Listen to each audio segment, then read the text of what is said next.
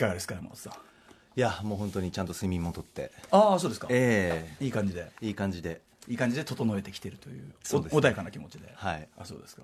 髪もやっぱりそんなに浮き上がってないですもんね今日はね。そうですね。意識したわけじゃないんですけど、ええ。そういう時は自然とやっぱりこうあの跳ねてもやっぱ浮き上がってきちゃうんですよあれはね。心が乱れてるとね。なんか連動してるかもしれませんね。勃起しちゃうみたいな感じなんですかねこれね。いやうん。さらりと言ってしまいましたけどね、はい。えーあんまりこういうのは控えてるんですけど。失礼しました。はい、ついついちょっとやっぱりダメですね。こう男性同士だとこうついついね気が緩んでこういうのは。いや楽しいですからね。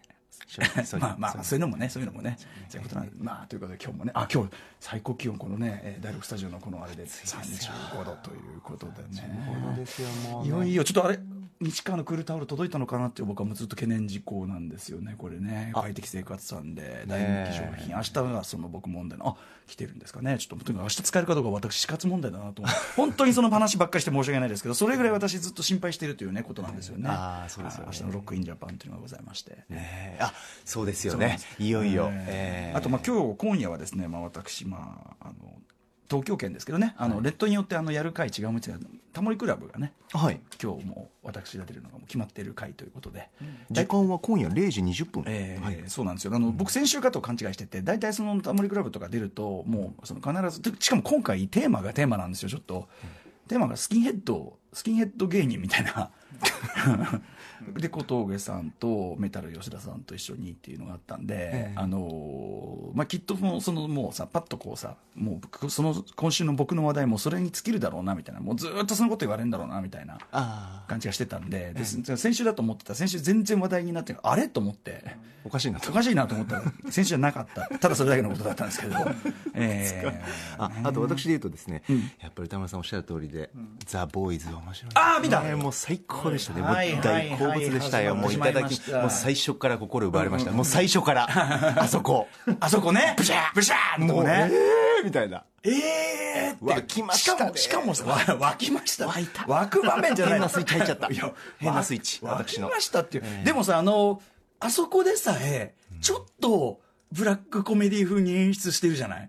じすごい悲劇とんでもない悲劇が起こってるとこなのにあまりに起こったことがひどすぎてでそのなんていうのひどいのに他の人にとってはそれがどうでもないことであるというそのひなんていうの悲劇をちょっとだけやっぱり皮肉なこととして落とし込むあのバランス。絶妙。絶妙ですよね。いやどこまでご覧になったんですか現状。すべて。ああはい。さすが。シーズン2ももう確定しますもんね歌村さんね。あの公表してるそうですけど、あそうですか。あれで終わったら怒りますけどね、そうです。いくあの普通あのなんかシーズンなんとかまたぎはもうちょっと区切りつけると思うんだけど、俺そのザ・ボーイズに苦言があるとしたらいやいくらなんでも、いくらなんでも途中すぎるだろうっていうのがこれで終わる？うわーって。ねえそのゲームオブスローンズだってなんだって一応なんかちょっとだけ区切りがついたりね。はいはい。で次のものすごい大きなまあ大きなものの振りはあるけども、ええ。っていうことですよね。衝撃でしたわ最後。一番シーズン1の。グボー。あれですか？グボーですか？グボー。ま間近からのグボーですか？そうです。もう。聞いてる人。でもさあのああいう表現。ね。あのまああるじゃないですか。非常非常に近いところからこう、はい。なんていうかな？まあもともと仲良かった人が相手を見て、まあ、ブレードランナーとかでも何でもいいけどさあはいじゃないですかブレードランナーはいブレードランナーそうですね。あれでロイ・バッティがあるとか、がやるああいう感じのさこう近いところからの表現の中でもあのやられた側のあの表現あれ新しいよね。あんなあんなの熱戦表現つうかさねえ。だからだからあれはやっぱりあすみませんすみません。これアマゾンプライムでえー今オリジナル配信中のザ・ボーイズ元がねアメリカンコミックで、えー、もう一回説明しておきますよ。ひスーパーヒーローがいる世界でそのスーパーヒーローがでも実はすごい非常に起業化された集団で、えー表向きは非常にあの喜ばれてるんだけども、えー実はクソ野郎で、まあ、当然のことながら能力を持ってても中身が成熟しているわけではないと、ええ。ークソ野郎。そして彼らの活動の被害に遭った人々要するにねこれはまあいろんな作品でもちょいちょい問題にはなってきたことだけども、まあ、それには完全にスポットを当ててやられた側が密かにヒーローたちを狩るっていくことを計画していくのだがという話なんですけども、だからあの要はあのホームランダーというね、まあ、スーパーマンを思わせるような外側からはもう完全無欠の人物。でも彼なりの悲しみというかねそうね生い立ちの問題あるんでまた。であの目が光ると怖いじゃん。つまり彼はやっぱりあの藤子 F 不二雄さんの異色短編集というあれで、ウルトラスーパーデラックスマンっていうのをご存知ですか、えっと、ラーメン大好き小池さんが、はい。あのーのキャラクターが、あのーまあ、平凡なサラリーマンなんですけど、ある日、まあ、そのスーパーマン的な能力を持ってしまうと。で、自分では善行を施してるつもりなんだけど、いやー、その、俺も人間だから、時にはね、やりすぎちゃうこともあるし、つって、要は、もう、そういう人が一人いるとみんな怖くて、彼の顔色を伺いながら日々生活しているという世界になってしまう、えーというような話なね。まあそれにその、えっと主人公がまあもともと知り合いでというかね、友人でっていう話なんだけども、ちょっとそれにも通じる。だから、あの、ホームランダーのええ、まあね、スーパーマンもでも何でも目からね、ビーなんてやりますよね。はい、飛べるしとかね、その目がビーって光っただけでもうみんな、あーあーあー、怖い怖い怖い怖い怖い。で、やっぱみんな、みんな怖えと思ってた。で、それに対してホームランダーは傷つくわけだけど、あのーと思ってですよ、はい。MCU とか戻ると、はい。もうキャプテン・マーベルとかも、キャプテン、俺ね、今あのノリに一番近いのキャプテン・マーベルだと思うのよ。うん。あいつ強すぎるし、強すぎるし、あの、目が光った瞬間怖すぎんじゃん。で、なんかちょっとさ、ちょっとなんか、なんか初、なんか特にエンドゲーム、あのさ、その元の方のあれはね、まだその、未熟なところからのあれだから、頑張れってなるけど、なんかもうさ、キャプテンマーベル活動を長く続けてきてるせいかさ、エンドゲームぐらいになるとさ、もうなんか顔が全体に冷めててさ、なんかさ、確かに。キャプテン・マーベルの笑ってない時の顔、うん。なんっとか怖い。ずーっと向いてなおかつなんかほら割とさいや宇宙広いんだよみたいなさ。サバサバしてる助けてって言ってもさいやもう宇宙広いんだね。響き感がすごい。なんかだから一番ホームランダーのノリに近いのは キャプテン・マーベルになっててそうちょっと。そうなんだ。だからとかさだからその戻ると、はいこう感じるみたいなのがねまたあるかもしれないね。だからそのいわゆる正統派ヒーローものにねね。こう言ったりするとっていうね。はい。とかもう7いや分にもう最高でした。もうそれだけ楽しい。もう次がぜひ皆さん、ザ・ボーイズご覧いただければと思います。ザボーイズということでです。あの、こんなにね、たらたら話してる時間もそんなにないということで、ね。はい。えー行ってみましょう。アフター!シックス!ジャンクション.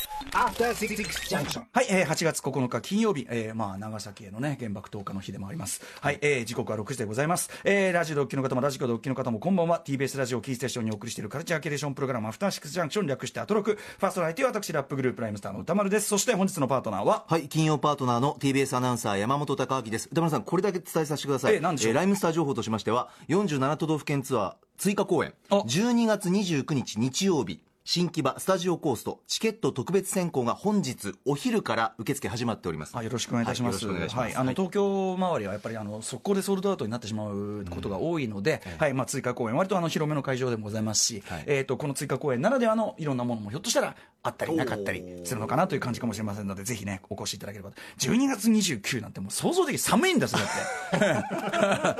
て。寒いんだぜ。そんな時期だぜ。全く想像できないっていうね、あたりですけどね。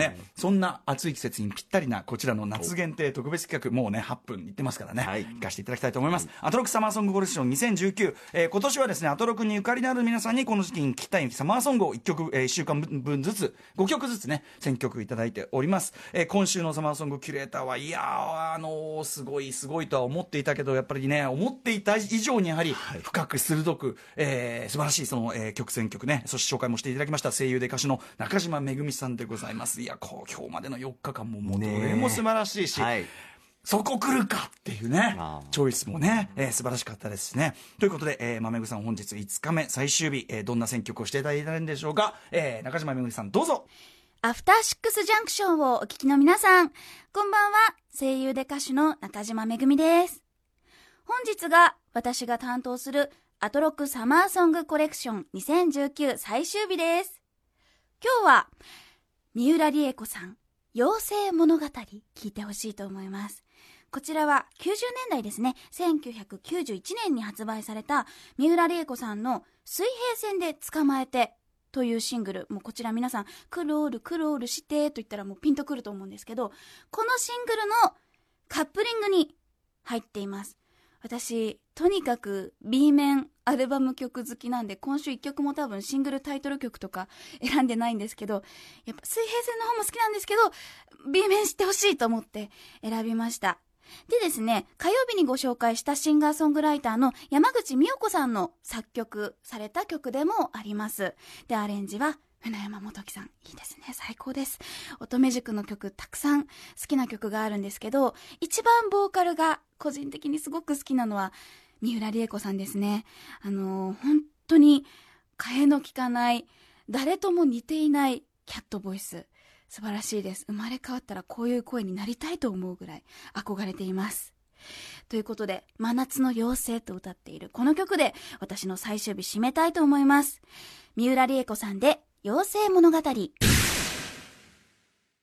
はい、ということで中島めぐみさん、えー、5日目に選曲いただいたのは三浦恵子さんの、えー、妖精物語というね、やっぱりカップリングから選んでくるというあたりもそうですし、ね、あの、山内美代子さんね、火曜日にね、えっ、と、お祭りという曲ご紹介いただいて、そことのリンクもありますし、ね、ちょっとでも僕この曲全然知らなかったんですけど、ちょっと、あの、PWL 風味とかもちょっぴりやったりなんかして、めちゃめちゃ私もツボでございまして。いやー、まあ、めぐさん今後ともいろいろ教えていただきたいな、これ。やっぱすげえな。まめさん、申し訳 DJ だったらすんげえ優秀だったろうな。トップ DJ になってましたね、きっとね。DJ やんないかな、まめさんね、普通にね。つなぎ系もね。でもつなぐのを良しとしないとか、そういうまたこだわりがあったりなんかして。わかんないけど。はい、ということで、えっ、と、中島めぐさん、一週間本当にありがとうございました。素晴らしかったです。えーということで、一週間ごとにね、変わってきます選曲者。えー来週8月12日からの一週間サマーソングを選んでくれるのは、みんな大好き。スカートの澤部渉さんです。やったー澤部さんもまたね、いろいろ知ってますからね。ねどんな角度から来るのか。そして、えーその先も言っておきますね。19日からの1週間、サマーソングを選んでくるのは、なんと、岡村康之さんです。豪華岡村ちゃん、選曲して、5曲ね、選んでいただいて、何をね、あの声でね、いや話していただくのか、これも非常に楽しみでございます。はいえーそして、非常に荷が重い、8月最終週、26日から私、歌丸、去年と曲かぶってても許してくれ。そんなパターンもありそうですか？今年あんまりサマーソングがね、アイドルソングで、サマーソングってなんかね、今流行りじゃないのか、あんまね、出てくんないんですよね。そんなのもあったりなんかしてね。はい。まあわかりません。あの、最終週は私がね、ほろほろとやさせていただきます。お願いしますえーそんな感じで、様々な面白を発見して紹介するカルチャーキュレーションプログラム、アフターシックスジャンクション、本日のメニュー紹介です。この後のカルチャー最新レポートでは、宇宙を感じるとあるスポットでのスター・ウォーズ野外上映イベントを紹介します。はい。その後6時半からは歌丸さんが最新映画を評論する週刊映画辞表ムービーウォッチメン。今夜扱うのは、 ALWAYS シリーズや永遠のゼロなどの山崎貴監督最新作、アルキメデスの大戦です。えーそして C からはミュージックゾーンライブダイレクト。今夜はこの時期にぴったりの4人組バンド、 SPiCYSOL の皆さんスタジオライブです。そして、8時からはアトロクフューチャーパストベテラン放送作家劇作家の妹尾匡夫さんと映像コレクターでビデオ考古学者のコンバットレックさんと一緒に今週の番組内容を振り返ります。私はその時間東京 MX 半蔵門ね、えー移動しましてバラ色ダンディ出演に備えておりますので、はい。えー着いたら一応電話しますが暑いと思いますのでサクッと切って、えーねさせていただきます。お待ちしております。番組では皆さんからのメッセージいつでもお待ちしております。歌丸アットマーク TBS.CO.JP までまた各種 SNS もやっております。皆様フォローお願いします。それではアフターシックスジャンクション行ってみよう! After Six Junction.